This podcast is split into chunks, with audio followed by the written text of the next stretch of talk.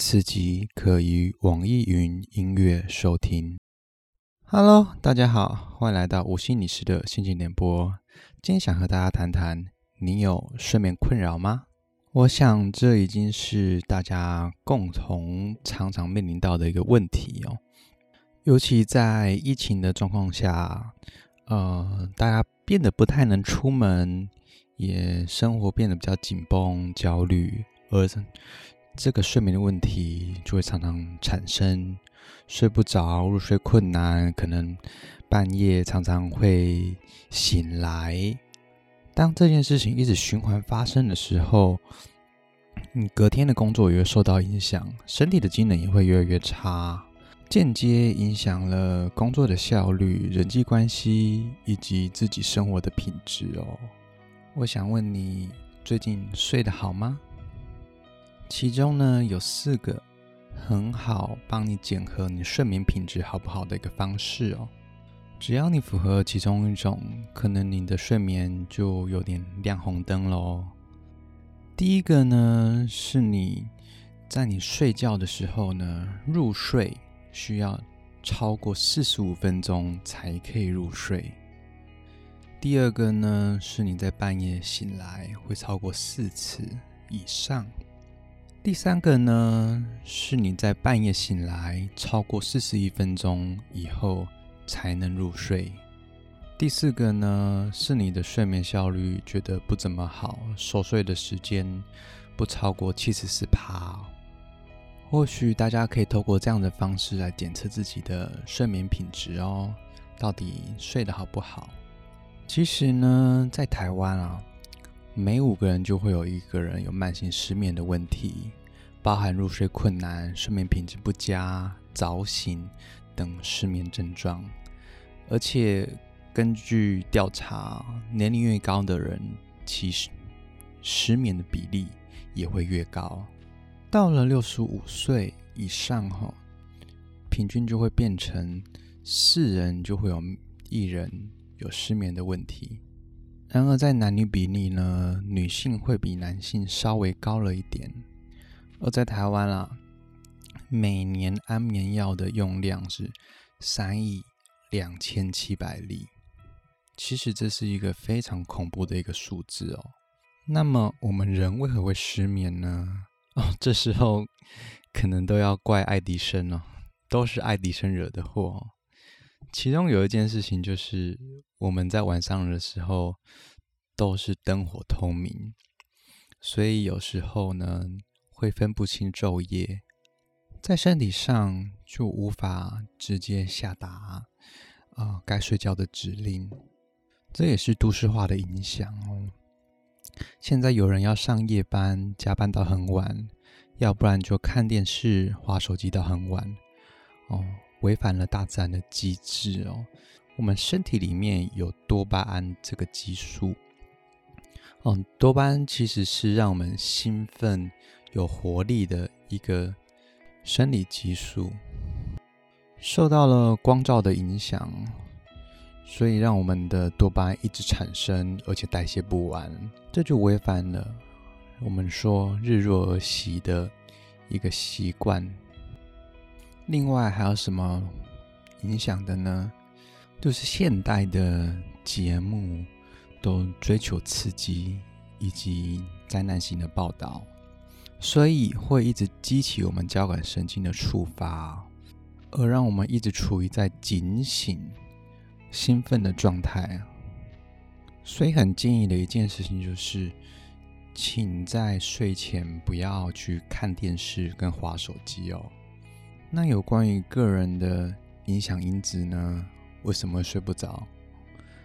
其实原因还蛮多的哦，缺乏维生素 B，还有疾病的影响，心情不好，不处理压力，把安眠药当糖果吃。但是最常引起我们失眠的这件事情呢，是我们个人的焦虑的状态。大概有三成以上的民众哦都是因为焦虑所引起的失眠。最常会出现的失眠状况是什么？啊，我今天一定要睡上八小时，要不然明天精神就会很差。哦，这个很像我之前的状态一样，明天赶着早上要上班哦，所以我在睡前就会一直告诉自己，我一定要好好的睡觉，我一定要睡到八小时，不然我明天的工作就惨了。这样子我就会陷入那个焦虑里面，就渐渐的啊，就我就脑袋一直盘旋、盘旋、盘旋，之后就睡不着了。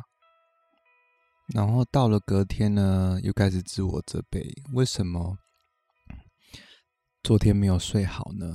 我今天一定要睡好。所以这个一定啊，反而让自己产生了一个很大的一个压力，以及负向循环了。好，在讨论怎么解决失眠问题呢？我觉得先跟大家讨论一些有关于失眠的迷思啊。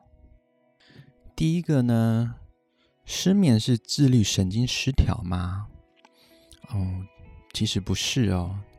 大多数来讲，是大脑引起的焦虑感受，才让我们去失眠的。第二个呢，睡前运动可以累到睡着吗？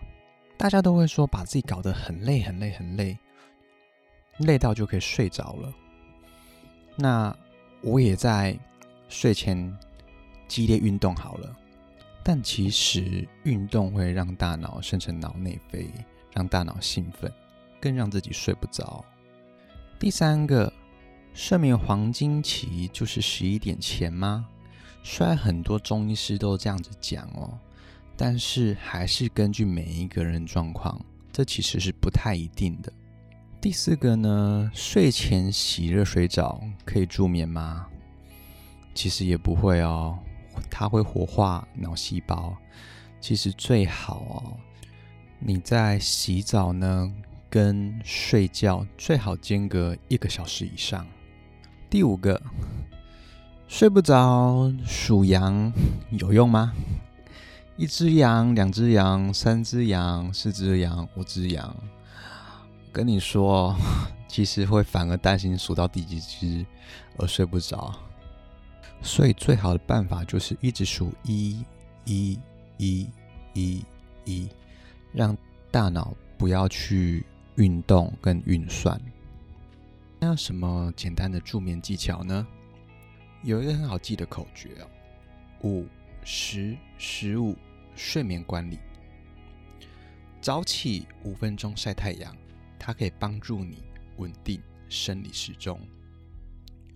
中午小睡十分钟就好，切记不要睡太多哦。你白天睡越多，你晚上要还的睡眠债就会越来越多。那睡前至少放松十五分钟。希望这个小小的五十十五的睡眠管理口诀哦，可以带给大家有纪律效率的生活。好，接下来就要谈谈。怎么从心理层面去介入这件事情了？其实刚刚有说，大多数的睡眠困扰都是来自于焦虑这件事情。其实呢，从你的做梦哈，你的噩梦可以是一个警讯，代表你生活当中有压力、放不下的一些事情。有一种梦哦，我想大家。一定梦过，一定做过，就是呢，被追赶的梦，追杀啊，被追着跑啊，这其实反映了个人的原始性的焦虑哦。其实可以把那追自己的那个事物或人哦，当做自己的一个人格的一部分，它反映了某一外在人格能量没有得到释放，而威胁原始的自我。所以可以去思考看看，到底是生活当中有什么压力，是你被逼着要去做，甚至你还没有做到的，但是别人一直叫你去做，是你自己给自己很高的期许，好像为了达成某件事情，你一直达不到，或是好像你一直被某些东西追着赶，事情永远都做不完。在我失眠最严重的时候啊，就是在我还在读研究所的时期。那时候实习和写论文两种压力一直在困扰着我自己。那时候我内心啊，就会觉得实习跟写论文这件事情其实不会对我造成太大的影响啊。如果时间分配得当的话。那有什么好担心的呢？但很特别的是哦，我就常常做到这种梦，被人家追杀的梦，或是曾经做过梦中梦，两层甚至三层。后来我才知道，这已经是对自己身体一个非常大的一个警讯了。我看着每天早上的黑眼圈，我觉得，哎，我真的睡不好吗？我还是有每天睡到八小时啊，七八小时，但是其实睡眠品质非常的不好。我常常浅眠，常常在半夜醒来，这个其实都是个人的身体压力的反应啊。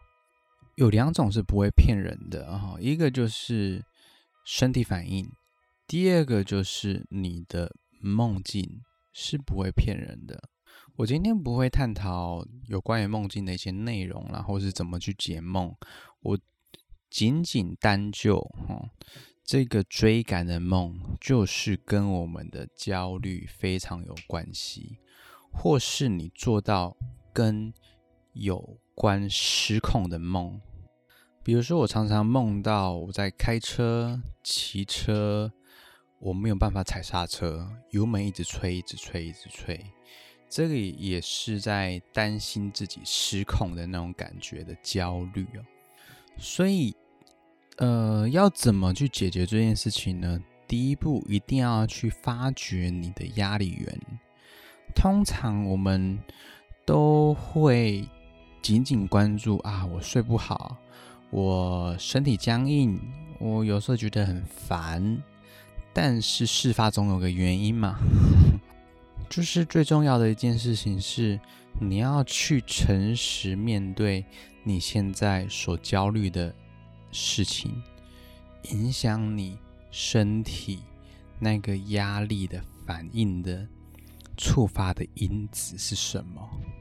最重要的第一步就是始于觉察这件事情，去关照一下你在。对某些事情的时候，会不会有慌张的感觉？会不会有肌肉紧绷的感觉？而你一直去忽略，而你忽略的那些东西，如果你没有去处理的话，它就会在梦境再重演一次，告诉你你自己压力已经过大了。然后呢，试着去找找看源头，引起你的压力反应的。那个事件到底是什么？是不是对自己要求太高？是不是真的环境的状态你没有办法忍受？而这个时候，你可能就要调整一下你自己的生活状态。